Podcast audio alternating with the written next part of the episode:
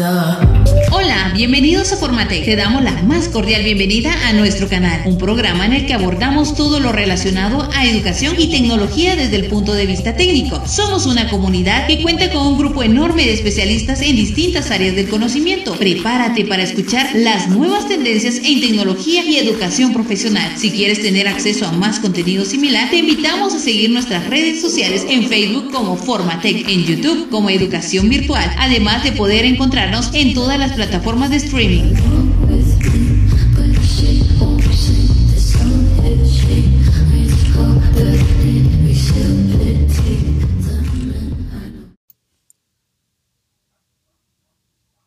Bienvenidos a un podcast más de Formatec. Hoy vamos a hablar sobre la criptografía. La criptografía es una técnica que permite cifrar o codificar mensajes haciendo que las comunicaciones sean seguras. Las organizaciones deben proporcionar soporte para proteger los datos a medida que viajan a través de enlaces. Esto puede incluir el tráfico interno. Pero la mayor preocupación es proteger los datos que viajan fuera de la organización. Estos son los cuatro elementos de las comunicaciones seguras. La integridad de los datos. Esta garantiza que el mensaje no se haya modificado. La integridad se garantiza mediante la aplicación de los algoritmos de generación de hash. El Message Digest versión 5, más conocido como el MD5, o el Secure Hash, conocido también como SHA. Otro de los elementos es la autenticación de origen. Esta garantiza que el mensaje no sea falso y que provenga de quien dice ser. Muchas redes modernas garantizan la autenticación con protocolos, como el código de autenticación de mensajes hash, conocido también como HMAC, de Hash Message Authentication Code otro de los elementos es la confidencialidad de los datos. Esta garantiza que solamente los usuarios autorizados puedan leer el mensaje.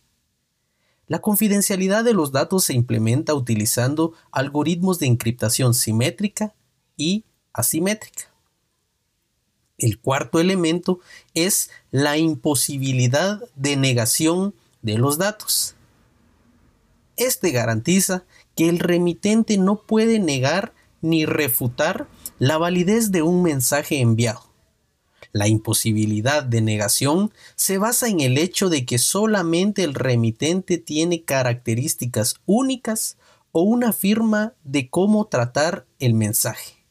La criptografía puede usarse casi en cualquier lugar donde haya comunicación de datos.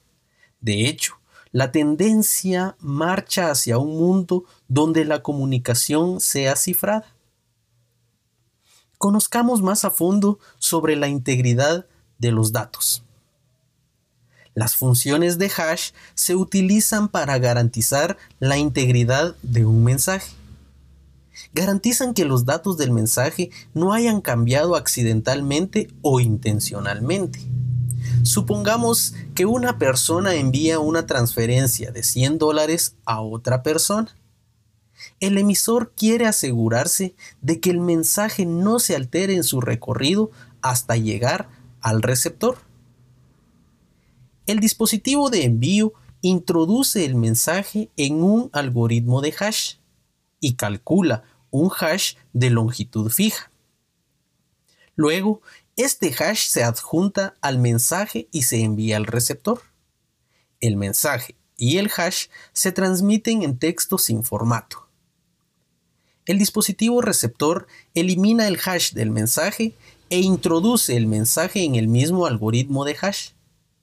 Si el hash calculado es igual al que se adjunta al mensaje, significa que el mensaje no se modificó durante su recorrido. Si los hash son no iguales, ya no es posible garantizar la integridad del mensaje. Existen tres funciones de hash muy conocidas. MD5 con una síntesis de 128 bits. El MD5 es una función unidireccional que genera un mensaje de hash de 128 bits. MD5 es un algoritmo heredado que solo debe usarse cuando no hay mejores alternativas disponibles. Podemos usar también el SHA2 en lugar de este. SHA es muy similar a las funciones de hash MD5. Este crea un mensaje hash de 160 bits y es un poco más lento que MD5 SHA1 tiene defectos conocidos y es un algoritmo obsoleto. Vamos a usar SHA2 cuando sea posible, ya que este incluye SHA224 que tiene una longitud de 224 bits. Está también el SHA256 con, longitud de 256 bits el SHA-384 tiene una longitud de 384 bits. Está también el SHA-512 con la longitud de 512 bits. El SHA-256, el 384 y el 512 son algoritmos de última generación y deben utilizarse siempre que sea posible. ¿Qué es la autenticación de origen?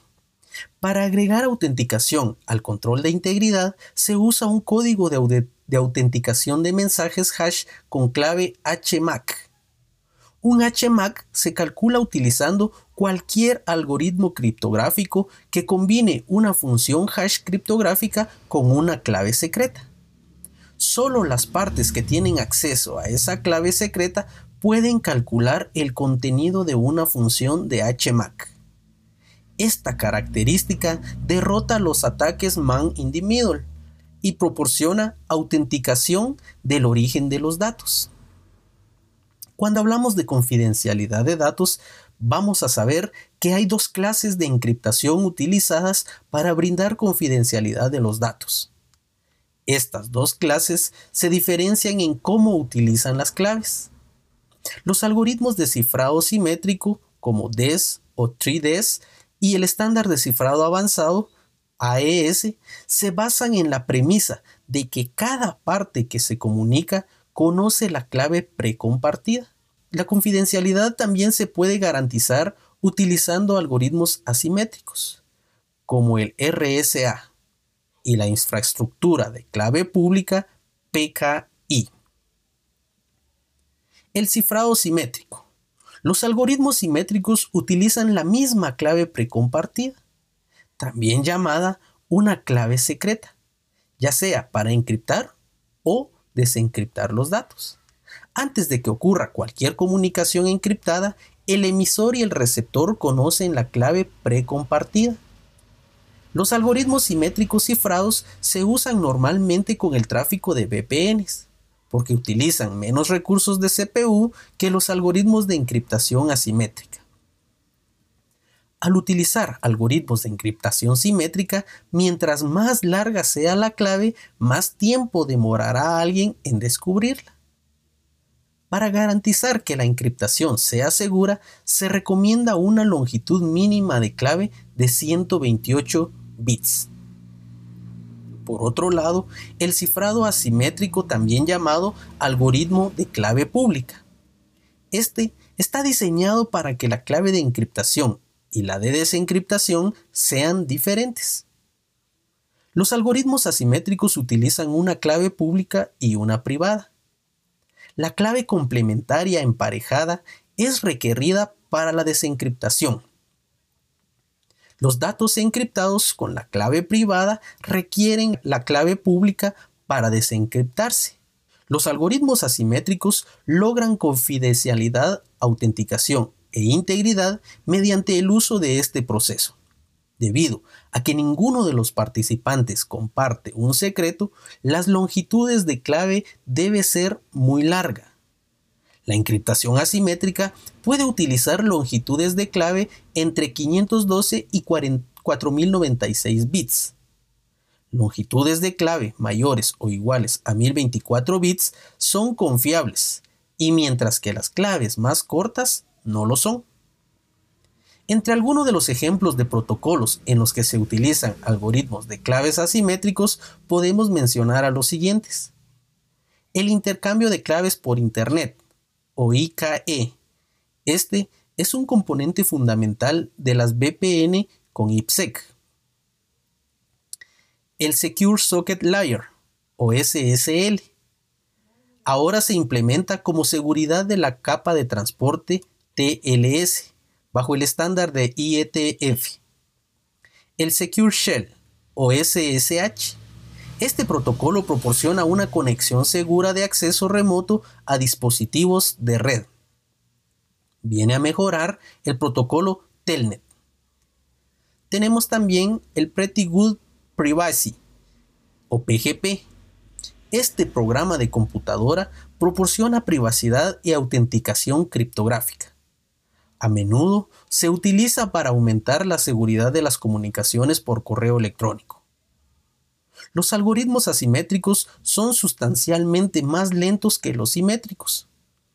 Su diseño se basa en problemas informáticos como la factorización de números demasiado grandes o el cálculo de logaritmos discretos de números demasiado grandes.